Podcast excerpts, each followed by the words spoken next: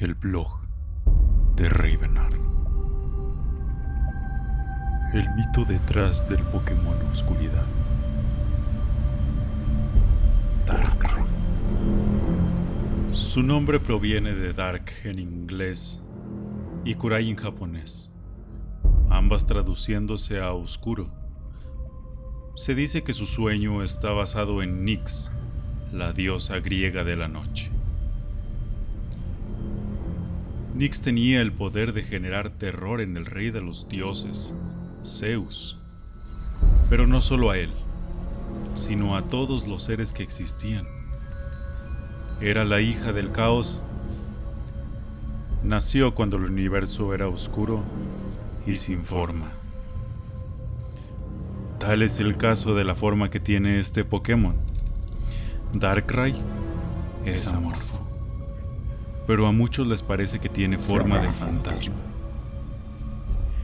El concepto que Darkrai tiene es basado en las pesadillas que los humanos tienen.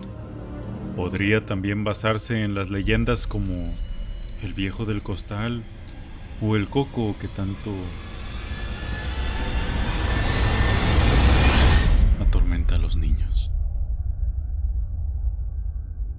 Un humano encapuchado que roba niños o les hacía tener pesadillas, provocándoles miedo a quienes no obedecen a sus padres o no pueden dormir.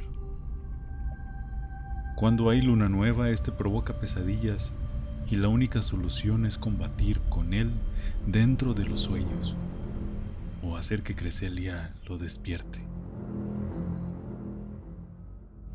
Aunque Creselia y Darkrai actúen como rivales, no son más que dos caras de la misma moneda.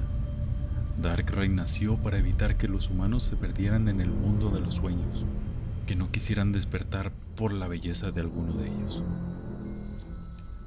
Por ello, se crearon las pesadillas, de las cuales se alimenta. Por lo tanto, podría decirse que actúa como una especie de atrapasueños derivándose de esto que Creselia y Darkrai sean como el yin y el yang, siendo el equilibrio del mundo en la luz